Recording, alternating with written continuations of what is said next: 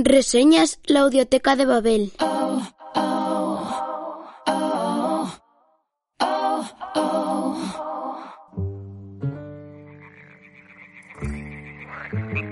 Fragmento de La rana de Shakespeare de Ricardo Reques. Editado por Baile del Sol Ediciones. Iguazú. La naturaleza es ciega. No atiende a las limitadas reglas que intentan imponer los humanos. No hay crueldad en ella, solo un ciego impulso a seguir adelante. Su motor, como el del hombre, es el deseo. Ese es el primer pensamiento consciente que tienes al despertar, y al momento te das cuenta del horrible dolor de cabeza que tienes y que, probablemente, es el responsable de que no puedas seguir durmiendo. Te preparas un café, te arrepientes de no haber traído Enantium y tomas un ibuprofeno de 600 miligramos. Mientras desayunas lees el mensaje de Libelia en el que te habla del artículo aceptado en Nature, porque el editor también le ha escrito a ella para agradecerle la rapidez y eficiencia en el envío de las últimas correcciones te explica que ha estado trabajando en una idea tuya y que, efectivamente, no todas las especies de anfibios se van a ver afectadas negativamente por el cambio climático. De hecho, algunas saldrán beneficiadas. Para verlo ha elaborado mapas de distribución de especies en el futuro, incorporando las temperaturas que se prevén en el planeta en los próximos 50, 100 y 200 años. Dice que cuando vuelvas a Madrid te los mostrará. Su mensaje termina con un tono que interpretas de tristeza y desconsuelo, desconocido para ti. Por lo que cuenta, su novio, ese que tanto se parece a Wittgenstein, está insoportable. No quiere medicación y en ocasiones los dolores le vuelven loco y grita colérico. Te confiesa que está pensando en cortar con él definitivamente porque no soporta verle sufrir de esa forma, ni soporta la crueldad de sus palabras cuando intenta consolarle.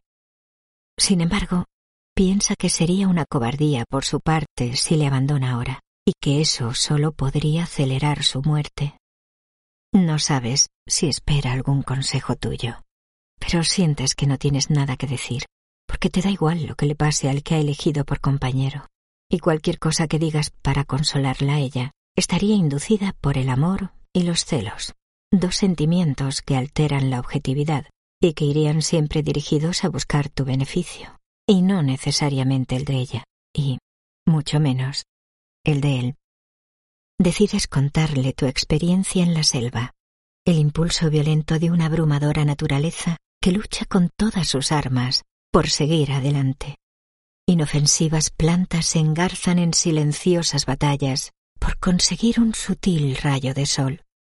Eso lo relacionas con el primer pensamiento que has tenido al despertar y le dices que haga lo que haga, tome la decisión que tome, la naturaleza va a seguir su curso.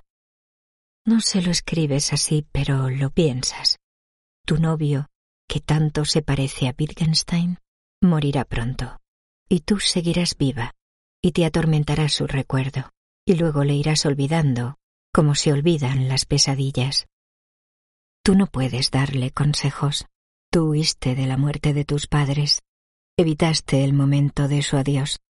Por eso sabes que si estuvieses en el pellejo de Libelia, saldrías huyendo.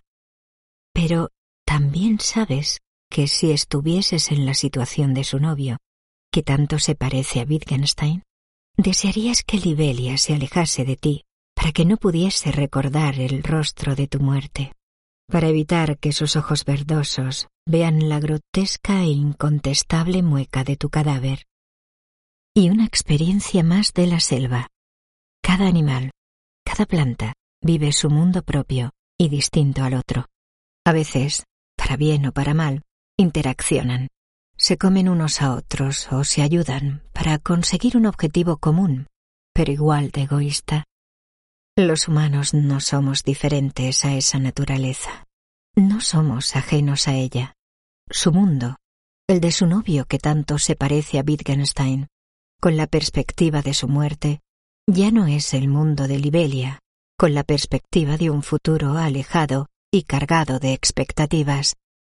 A veces la mejor decisión es la más egoísta, que a la larga puede ser incluso la menos dolorosa. Eso piensas ahora con un dolor de cabeza pulsado, como si algún engendro golpease rítmicamente tu cráneo desde el interior, siguiendo el ritmo que marca tu corazón enamorado. Lees ahora el mensaje de Teresa, que te cuenta que han podido hacer nuevas pruebas y empiezan a tener un número considerable de especies. Imaginas su parpadeo, como cortinas en sus endiablados ojos negros, mientras escribe estas líneas, y la intuyes con su ropa destartalada y deliciosa. El calor en el Gran Chaco es especialmente fatigoso los días de lluvia, con un bochorno insoportable, y a pesar de eso, Teresa piensa que están aprovechando bien los días, a pesar, repite, del cansancio acumulado. Dice que estos últimos días pasa mucho tiempo sola, que Felisberto se ausenta durante horas, que habla continuamente por el celular y que cree que hace negocios con la gente de allá, pero en cualquier caso, hace bien el trabajo y no descuida ningún detalle.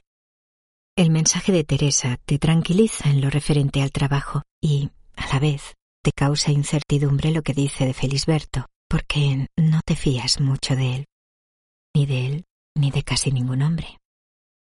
Bogli te escribe para contarte que ha rescatado varios fragmentos del Quijote en el que se mencionan sapos y ranas, siempre de forma peyorativa, relacionado con visiones horribles junto a culebras y lagartos. Pero te envía uno en el que Don Quijote utiliza la rana como símil para aleccionar a Sancho antes de que gobierne la ínsula. Lo segundo, has de poner los ojos en quién eres, procurando conocerte a ti mismo, que es el más difícil conocimiento que puede imaginarse.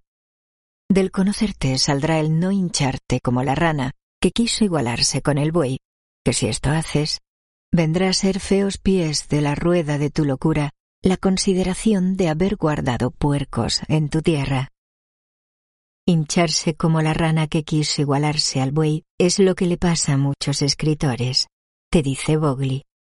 Se hinchan ellos mismos o les hinchan los que les rodean. Los escritores y la literatura, en general, están mitificados. Muchos escritores piensan que tienen una autoridad, no sé si ética o cultural, por el simple hecho de tener libros publicados, como si eso justificase que poseen algún tipo de privilegio intelectual.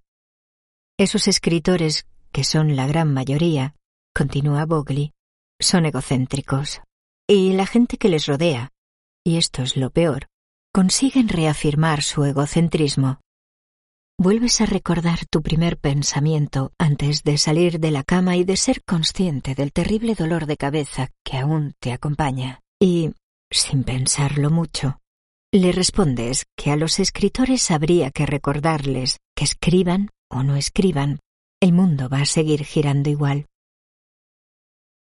Supones que hoy tus compañeros no madrugarán mucho, así que después de ducharte dejas tu portátil cargándose Anotas un par de pensamientos en uno de tus molesquines, guardas la cámara de fotos en la mochila y sales a dar un paseo.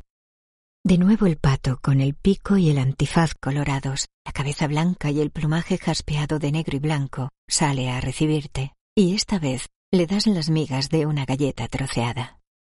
Haces balance de los resultados de campo que estás obteniendo y no estás muy contento, pero tampoco desalentado. De la zona del Gran Chaco ya tenéis la mayor parte de las especies. Habéis conseguido una buena muestra en el entorno de corrientes y algo más escasa en la zona de selva, pero probablemente suficiente para poder hacer análisis con una adecuada potencia estadística. Hoy vais a tomaros un día más relajado y vais a visitar las cataratas de Iguazú. Mañana regresaréis a Corrientes. El sol pronto empezará a calentar, aunque de momento hace fresco y el paseo es agradable. Hay familias alojadas en las cabañas y se oyen gritos de niños. ¿Recuerdas las palabras de tu amigo Bogli cuando se queja del encumbramiento injustificado de los escritores? E imaginas qué pasaría si en el mundo científico, cada vez que alguien publica un libro o un gran artículo, se montase toda la parafernalia de los literatos. Sería ridículo. Los trabajos que logran una gran repercusión internacional tienen cierto eco en las noticias, en los diarios, pero el resto no. En no pocas ocasiones, los artículos que se publican en tan solo 15 o 20 páginas llevan detrás un trabajo de muchos meses, superior al que demandan la mayor parte de las novelas o los poemarios que se publican. Y, en cambio, pasan desapercibidos, salvo para unos pocos especialistas. En literatura, por lo que te cuenta Bogley, todo vale. Un librito que califican de poesía, pero que no es más que basura barata. Bajas mentales que solo importan al autor, a su familia y a sus amigos, y, a veces, ni siquiera a su familia ni a sus amigos, ocupa un espacio importante en los diarios locales. Se organizan presentaciones para hinchar su ego, al exhibirse como lo hacen las tonadilleras y las furcias en los platós de telebasura. Un librito de relatos, una nueva novela. ¿A quién le importa eso? ¿Acaso creen que van a cambiar en algo el mundo? Es como si se hiciera una presentación cada vez que un científico publicase en un boletín local de historia natural sus observaciones sobre el sexo en las moscas domésticas, sobre el ciclo de las cucarachas en sus noches de insomnio. Algo estúpido. Los escritores creen e intentan convencernos de que sus poemas y sus novelas pueden cambiar el mundo y hablan de forma trascendente de cualquier chorrada que gira alrededor de su ombligo. Pero son los científicos quienes lo llevan sobre sus hombros, quienes realmente lo sostienen, lo mueven y lo explican. Nada de la vida de un tal Bloom o de un tal Macbeth cambiará sustancialmente el mundo, pero controlar la fisión de un átomo puede alterar su fisonomía. ¿Crees que Bogley tiene razón? Que los escritores, y sabes que de modo injusto estás generalizando, son patológicamente creídos, chulos y exhibicionistas. En cambio, los editores de pequeñas y medianas editoriales los entiendes mejor. Al fin y al cabo, ese es su negocio. Viven de los sueños megalómanos de los que acuden a ellos para ver publicada su paja mental.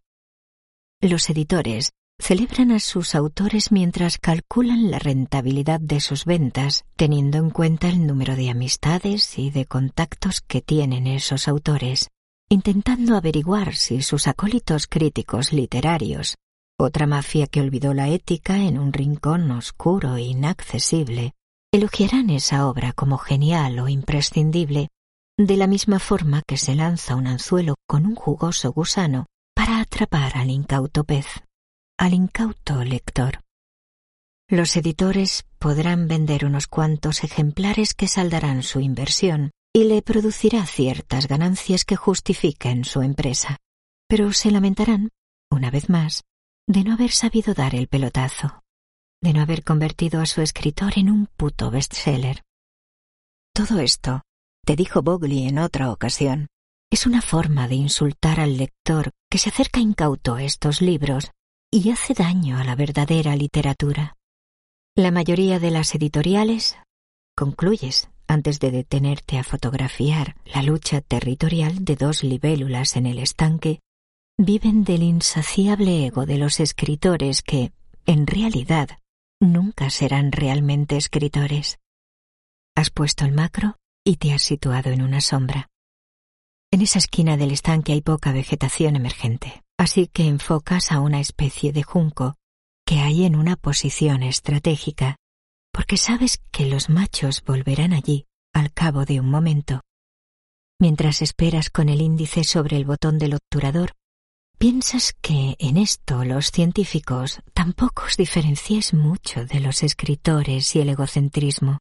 El conseguir reconocimiento entre sus colegas, independientemente de la repercusión mediática de su trabajo, es un motor más fuerte que el impulso de conocer por conocer, de descubrir algo que nos haga ver el mundo de un modo diferente. Cuando regresas ya están todos despiertos. Arcadio está en el quicio de la puerta tomando mate. Guillermo está desayunando. Viste una camiseta del color de las ranas y unos pantalones del color de los sapos. Alejandra permanece en su habitación, con la puerta abierta, terminando de arreglarse. Te interesas por el estado de todos y parecen contentos. Mientras terminan de prepararse, compruebas que tu ordenador portátil está cargado y encuentras un nuevo correo de Bogli con un fragmento del cuento La miel silvestre de Quiroga, incluido en Cuentos de amor, de locura y de muerte.